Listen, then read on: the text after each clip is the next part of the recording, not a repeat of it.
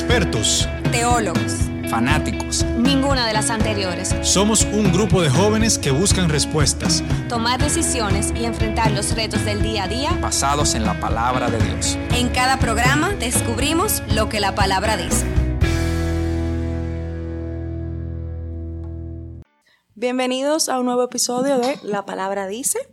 Hola Luis, hola Laura, ¿cómo están? ¿Quién Hola, es Laura? hola. Lali. Hello. Laurita. bueno, bienvenidos eh, a un nuevo episodio. Vamos a tener un tema sobre la gracia eh, impartido por Luis. Y bueno, eh, espero que les sea de bien para cada uno de ustedes. Bueno, bueno. Impartido por mí no. Vamos ahora a hablar sobre, sobre la gracia y yo quería iniciar básicamente metiéndolo al medio de ustedes, ¿no verdad? Yo quiero que me digan cada uno de ustedes. Ah, una- se, es un test Se salvaron, se salvaron los que no Parece están que aquí sí. en el día de hoy, Carla. Pero estoy preparada.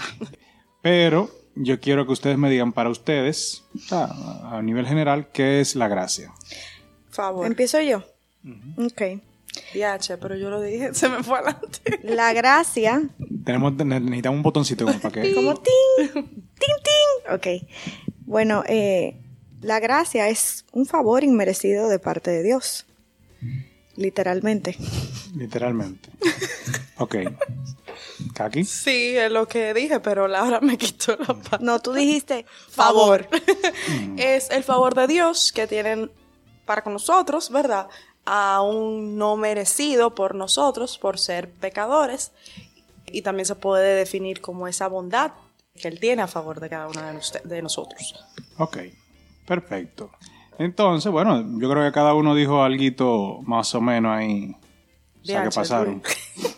No, no, no. Yo digo más o menos en consonancia a una eh, definición que yo encontré de gracia en una página que dice que la gracia es un don de nuestro Padre Celestial Amén. otorgado a través de su Hijo Jesucristo.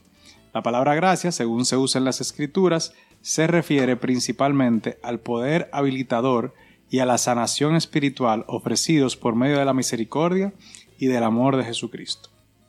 Por otro lado, también ya simplemente a modo de, de introducción de lo que estamos hablando, pues no estamos hablando cuando hablamos de gracia, no, no, no se está hablando de dar gracias ni de agradecimiento, sino de ese favor inmerecido, como se, como se dijo, de ese don que solamente proviene de nuestro Padre Celestial.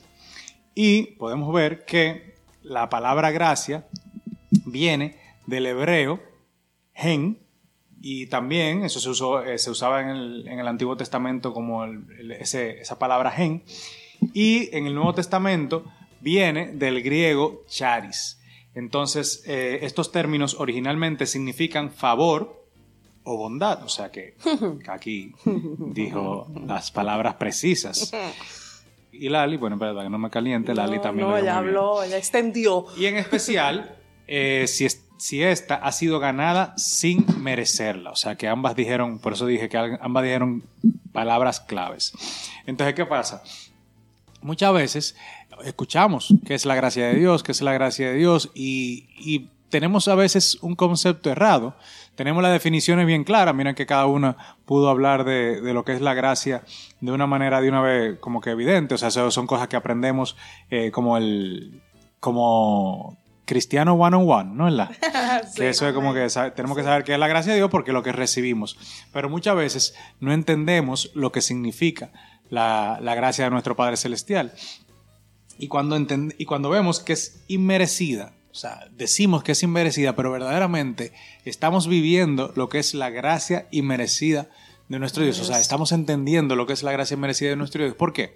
Porque muchas veces entendemos que como hemos recibido de su gracia, somos salvos, ¿por qué? Por su gracia, por su misericordia, porque Él murió por nosotros, por eso decimos que la gracia viene a través de Jesucristo, o sea, la gracia no viene de parte directamente de que, ah, no, yo creo en Dios, sino que yo tengo que reconocer a Jesucristo también, porque a través de Jesucristo es que estamos recibiendo de su gracia, pero también a veces entendemos que como la recibimos, entonces ya somos como quien dice lo máximo, somos lo, lo más chulo que hay, somos hijos de Dios, o sea que nadie puede contra mí, yo soy el, eh, lo- el, el- el más grande. La palabra dice, si Dios es con nosotros, ¿no verdad? ¿Quién pues contra nosotros?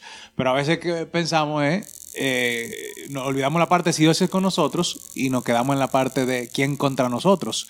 Porque yo soy hijo de Dios, yo soy cristiano, a veces, a veces le ponemos hasta el nombre diferente. Decimos, yo soy cristiano, entonces ¿quién puede contra mí? Y muchas veces entonces lo que hacemos es que nos aprovechamos de esa gracia que recibimos, nos olvidamos de esa última palabra inmerecida y empezamos entonces a envanecernos nosotros mismos debido a eso. Entonces muchas veces nos olvidamos que, que esa parte es la más importante, la parte de inmerecida. ¿Y qué hacemos? Entonces empieza a, a nacer en nosotros, como quien dice, ese, ese sentido de, de yo creerme la, la última Coca-Cola, de yo tal vez envanecerme un poco en cuanto a eso. Y eso muchas veces nos eh, desvía. En episodios anteriores hablamos de, esos momentos cuando nos alejamos, cuando nos enfriamos, cuando estamos tal vez eh, alejándonos del Señor sin darnos cuenta.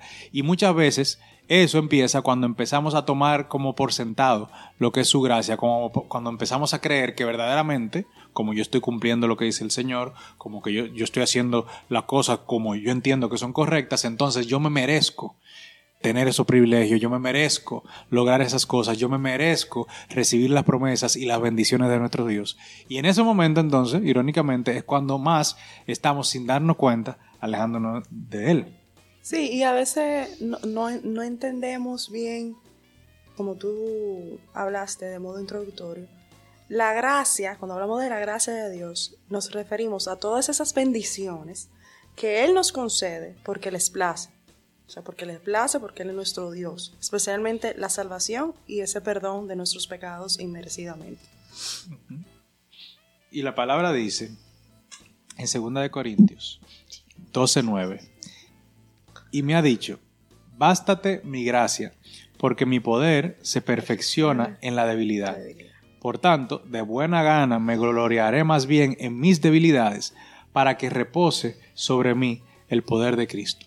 Una persona que ha entendido, como cada uno de nosotros y cada uno de los que nos están escuchando ahora mismo, si no lo han entendido lo van a entender hoy, que ha entendido verdaderamente lo que es la gracia de nuestro Dios, entiende que el poder de Dios se va a perfeccionar en nosotros solamente cuando reconocemos que no somos merecedores, cuando entendemos que somos débiles y lo necesitamos a Él para poder ser fuertes, cuando, cuando entendemos que cuando nos gloriamos, como dice aquí en la palabra, en mis debilidades, cuando yo soy una persona humilde que reconoce, que estoy consciente que necesito constantemente de su gracia, de su favor, de Él, de su conexión, para poder lograr todas las cosas que ya he logrado y que seguiré logrando, pero que no vienen de mis fuerzas, sino que vienen de su fuerza. Entonces ahí, en ese momento, es que el Señor empieza a utilizarnos. ¿A utilizarnos por qué? Porque Él, el Señor ya vio que nosotros somos un vaso en el cual Él puede depositar su poder.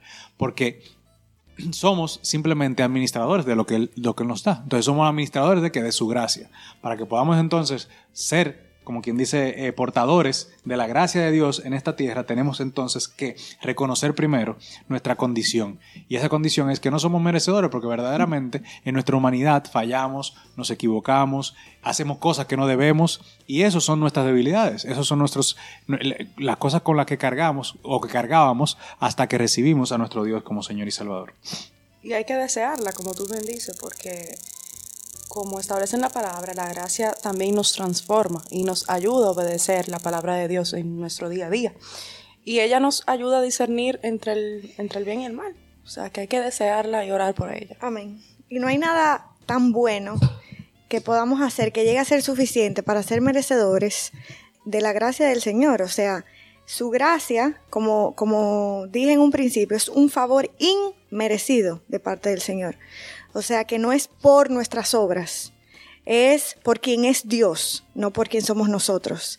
Es porque Dios es amor y Él le ha placido eh, depositar eh, una gracia especial sobre cada uno de nosotros, a pesar de, nosotros mismos, a pesar de cómo somos, de quiénes somos. Y esto me recuerda a una prédica que escuché hace, hace ya un tiempo, bueno, no hace mucho, de Itiel Arroyo, el predicador español. Y él decía que a raíz de la pandemia, él, obviamente, debido al encerramiento, tuvo que dejar de predicar. Él estaba eh, acostumbrado a, a dar sus prédicas en lugares donde iba un montón de personas y, tuvo que, obviamente, eh, dejar de hacerlo. Entonces, él entendía que su valía era por las prédicas. Entonces, el Señor trató con él porque él le decía, Señor, ahora ya, ya, básicamente, o sea, no, no sirvo para nada, porque eh, si lo que más me apasionaba, que era, o, de las cosas que más me apasionaban, que eran predicar, ya yo no las puedo hacer por el encerramiento, o sea, entonces ya yo no valgo, o sea, y el Señor trató con él y eh, su trato fue, es que tú no vales por lo que tú haces, tú no vales por tus obras, por tus prédicas a millones, miles de personas, tú vales por, por lo que tú eres, no por lo que tú puedes dar. ¿Y qué tú eres? No hay nada más preciado y, más valioso que ser hijo de Dios. Entonces, ¿qué, regalo más hermoso podemos tener que, llamarnos hijos de Dios? Y que Él nos ame por quienes somos, no no por lo que podamos dar, no por lo que podamos hacer o dejar de hacer. Sí, no, y de, eso se trata, básicamente su gracia, o sea, de que Él nos amó, de que porque Él nos amó, Él depositó en nosotros esa gracia. Y a veces, por eso he querido ser un poquito enfático, porque a veces confundimos eso, o sea, a veces confundimos, o sea, el Señor me amó y por eso me, ha dado e, esta gracia, porque a veces cuando, cuando vemos que la gente de, alrededor de nosotros ve una gracia de nosotros, digo, wow, qué, qué gracia me dio el Señor, pero no es, no, es del, no es de nosotros. O sea, eso no fue un regalo que te dio el Señor para que tú, o sea, como que mira, eso, eso es tuyo, Lali, o mira, eso es tuyo, Kaki, no, eso es de él. Eso le pertenece a él y nosotros simplemente reflejamos. Por eso que hay una línea como muy, un poquito fina en ese sentido. Y la palabra tal vez en Efesios 2.8 eh, lo, lo expresa un poquito más claro eso, porque dice, porque por gracias sois salvos por medio de la fe. Y ahí entonces aclara, y esto no de vosotros, pues es don de Dios. Entonces, ese ejemplo me encantó, Lali, de, de Itiel, porque verdaderamente refleja eso. O sea, a veces pensamos que recibimos al Señor y, somos salvos por gracia, como dice aquí, y lo entendemos, todo eso lo entendemos perfectamente. Entonces empezamos a trabajar eh, para el Señor, empezamos a querer hacer cosas para Él, empezamos a querer agradarlo y entendemos que nuestra valía, como tú bien decías, es eso que estamos haciendo para el Señor. O sea, el, Señor me asignó esto, entonces yo soy el encargado, yo soy el que tengo que levantar eso, yo soy el, el que puedo dar valor a eso y nada más alejado de la realidad que eso. O sea, nosotros no somos que le estamos dando valor a, nada.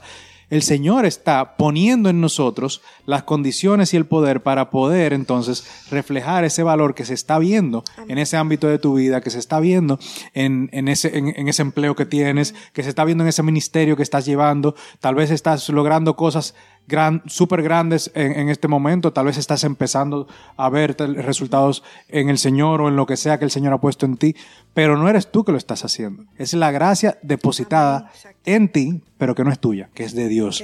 Y, la verdad, hay que ser agradecido de Dios porque también, como decía Lali en ese ejemplo, es por amor. O sea, básicamente, ¿por qué? Porque, o sea, si, si, si él habla de que mi poder se perfecciona, de, que el poder del Señor se perfecciona en mi debilidad, ¿para qué el Señor quiere buscar una gente débil para hacer cosas? ¿Por qué no busca una gente que está más preparada? ¿Por qué no busca una gente que tiene mejores cualidades? ¿Por qué no busca una gente que es más bien parecida, que tal vez puede lograr mayores cosas a simple vista?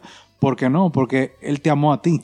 Porque Él quiere demostrar que su amor es suficiente para que tú puedas lograr todas esas cosas y que a través de ese amor, Él va a depositar en ti algo de Él que va a ser lo suficiente para tú lograr lo que, lo que tú fuiste llamado en esta tierra. Yo creo que eso como quien dice lo más bonito que podemos ver del Señor y que debemos procurar preservar, porque eh, de eso se trata, de, de, que cada día podamos reconocer su gracia en todo lo que hacemos, que cada día podemos reconocer el favor del Señor en cada cosa que, que vemos y que hacemos, porque somos salvo por gracia, y a veces en- entendemos que la gracia significa simplemente la salvación que hemos recibido de Jesucristo. Claro, eso es lo primero y lo más importante, pero su gracia está en todo lo que hacemos, su gracia está en cada, digamos que, cosa buena que hacemos, en cada logro que podemos exhibir en cada momento en que hemos salido de situaciones que tal vez veíamos difícil